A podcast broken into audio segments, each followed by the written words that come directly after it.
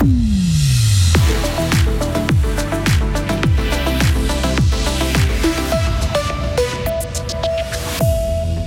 Des élèves de 7-8H à Bulle participent à un projet pour découvrir l'espace en s'amusant. L'UDC exige des mesures fortes pour maîtriser l'immigration ce début d'année. Un député fribourgeois, ancien garde suisse, a rendu un hommage à Benoît XVI hier à Rome, témoignage de Nicolas Colli. Brouillard ou stratus ce matin, soleil cet après-midi, maximum 9 degrés. Nous retrouverons la même météo demain, puis le temps tournera à la pluie dimanche. Nous sommes vendredi, nous sommes le 6 janvier. Isabelle Taylor, bonjour. Bonjour tout le monde. Des BD d'aventure pour donner le goût des sciences aux élèves. C'est ce que propose l'association Agora d'Hypatie en Suisse romande. Ces bandes dessinées permettent aux enseignants d'accompagner la lecture de la BD par la classe chapitre par chapitre, puis d'animer des ateliers d'astrophysique en cours en lien avec les notions scientifiques abordées dans la BD. 650 classes participent à ce projet en Suisse romande, dont celle de l'école primaire de la Léchère à Bulle. Les élèves ont lu avant Noël le tome 1, Salomé en quête d'exoplanètes. On se projette en l'an 2075 avec Maël Robert. Dans ce tome 1, une petite fille y reçoit un drôle de colis, un livre qui retrace l'histoire d'un groupe d'enfants qui visite l'Observatoire de Genève en 2019. Et c'est le point de départ d'une folle épopée construite comme une enquête scientifique. Chloé Lavie, scénariste de la BD. C'est ni une fiction, ni un documentaire, mais une aventure à travers laquelle on va venir distiller du contenu scientifique. Donc le lecteur a besoin pour comprendre l'histoire, d'acquérir certaines notions qui vont être disséminées à travers l'aventure. Euh, et ça, ça permet au lecteur d'apprendre plein de choses sur les étoiles, les planètes, mais aussi découvrir les exoplanètes, donc les planètes qui sont en dehors de notre système solaire. Cette bande dessinée a plu aux élèves de cette classe de 7-8 âges de Bulle, des jeunes désormais calés sur le sujet. Je trouve que la BD elle était super bien et elle était bien dessinée aussi. J'ai appris beaucoup de choses, comme sur les transits et sur la vitesse réelle. Je savais pas du tout que ça existait cette technique. Ça m'a donné envie d'en apprendre plus parce que je trouve ça très intéressant. Ce projet fera peut-être naître des vocations parmi les écoliers selon leur enseignante Anne-Laure Perry et ce, quel que soit leur genre. Je pense que ça ouvre tous les esprits. C'est euh, l'idée que tous les métiers sont pour tout le monde, pour euh, il n'y a pas de genre dans les métiers.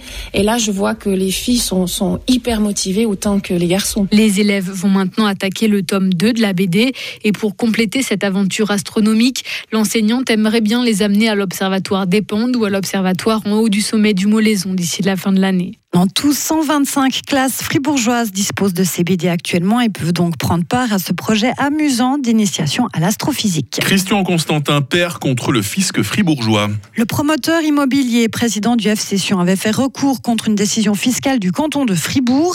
Il vient d'être débouté par la justice fédérale. Concrètement, il s'agit d'une société de Christian Constantin ayant son siège dans le canton du Valais, mais qui est aussi partiellement assujettie à l'impôt dans notre canton. La société a déduit 3,7 millions de francs de son bénéfice imposable en expliquant que cette somme correspondait à des contributions de sponsoring. Faux, dit le tribunal fédéral. Pour lui, il s'agit de distribution dissimulée de bénéfices. Renforcer les contrôles aux frontières et limiter l'accueil des requérants d'asile. L'UDC s'alarme face à la hausse des demandes d'asile et à l'ouverture de structures d'hébergement provisoires. Les capacités d'accueil sont mises à mal par la guerre en Ukraine. L'UDC aurait voulu renoncer au statut S accordé aux réfugiés ukrainiens. Michael Buffa, conseiller national UDC du canton de Vaud. Ce qu'on demande, c'est que le statut déjà soit réformé. C'est-à-dire que dans un premier temps, puisque le Conseil fédéral a décidé de le maintenir, qu'il soit adapté de manière plus dynamique à la situation, c'est-à-dire qu'on on, l'adapte en fonction des régions d'Ukraine qui sont en crise ou en guerre pas forcément toute l'Ukraine qui soit concernée. Et puis aussi, par exemple, qu'il soit réservé au sol ukrainien. Il n'y a pas de raison qu'une personne d'une autre nationalité qu'ukrainienne utilise le statut S pour venir en Suisse.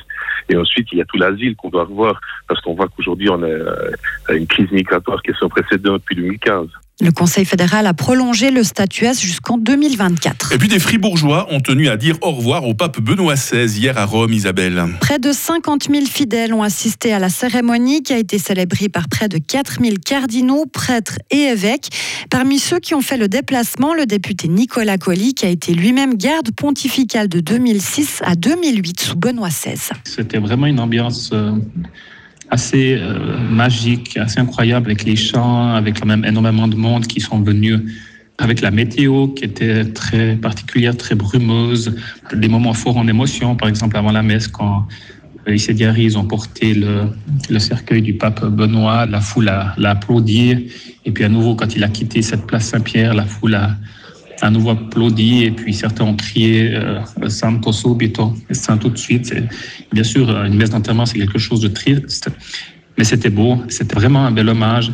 Et puis, bah, c'est quand même euh, quelque chose d'historique. Un, pape qui enterre un pape, ça s'est pas passé depuis euh, presque un millénaire. Ça nous tenait également à cœur de participer à ce moment d'histoire. Et en Allemagne, les cloches ont aussi retenti hier à 11h dans plusieurs villes, dont le village natal de Benoît XVI en Bavière, à l'est de Munich, un village qui s'appelle Marktel. Marktel, rien à voir avec Angela Merkel. Hein, non, ça se ressemble, mais beaucoup de M et de K en allemand, évidemment. Isabelle Taylor, l'actualité de retour à 8h30 sur Radio Fribourg. Retrouvez toute l'info sur frappe et frappe.ch. 8h06. La météo avec l'équipe du garage carrosserie Georges Beauvais à Grelais qui vous souhaite tout le meilleur pour l'année 2023. Un peu de grisaille ce matin, brouillard ou stratus, limite supérieure entre 800 et 1000 mètres. Ce gris devrait se dissiper vers la mi-journée. Nous profiterons alors d'un temps euh, bien ensoleillé. 3 degrés, c'est la température qu'il fait en ce moment à Fribourg. 8 degrés, c'est la température attendue cet après-midi à Charmey. La grisaille se rappellera à notre bon souvenir demain matin, puis ce sera un après-midi bien ensoleillé. Température minimale 4, maximale 10 degrés pour demain samedi. Dimanche, ce sera le retour des précipitations avec 8 degrés. Ce temps maussade continuera avec la nouvelle semaine et la neige. Et oui, c'est un miracle, je parle de neige. La neige pourra descendre à 700 mètres mardi. Pour l'heure, c'est vendredi, nous sommes le 6 janvier. Bonne fête de l'épiphanie à vous, hein. surtout si votre prénom c'est Balthazar, Gaspard ou encore Melchior. On n'oublie pas ces prénoms qui sont à la fête aujourd'hui. Il fera jour de 8h16 à 16h50.